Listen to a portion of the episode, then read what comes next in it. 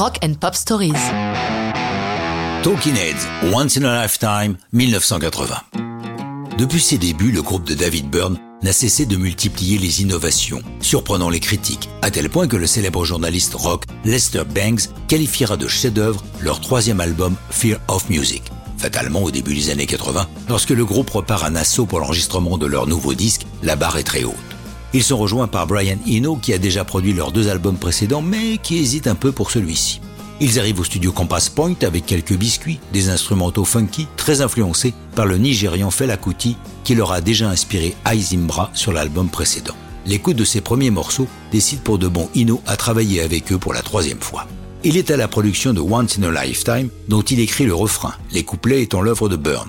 Le sujet L'inanité de ne pas être heureux avec ce que vous avez. David Byrne a livré ses sources d'inspiration dans une interview. La plupart des mots et des phrases de la chanson viennent des paroles d'évangélistes que j'avais enregistrées à la radio. J'ai piqué des phrases qui partaient dans tous les sens.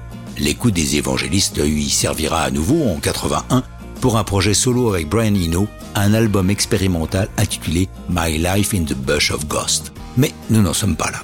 Après avoir enregistré tous les instrumentaux de l'album, le groupe s'installe au Sigma Sound Studio de New York. David Byrne se retrouve face à l'angoisse de la page blanche. Il décide une fois de plus d'innover en choisissant d'écrire des mots parfois absurdes, l'important étant qu'il sonne bien sur sa musique. Puis il peaufine pour obtenir un texte faisant sens et pour Once in a Lifetime, en référence aux télévangélistes qui l'ont inspiré, il emploie un chant à moitié parlé qui donne une ambiance très originale à la chanson. La chaîne musicale MTV vient de faire son apparition. Un clip est tourné et Byrne choisit la comédienne et chorégraphe Tony Basil pour le mettre en scène. Byrne s'agitant comme une marionnette désarticulée, ce qui fascinera les téléspectateurs de MTV. Intrigués par ce groupe. Ou plutôt par Byrne, puisqu'il faudra attendre deux ans pour voir les autres membres de Talking apparaître à l'image. Once in a Lifetime est une révélation même pour les professionnels.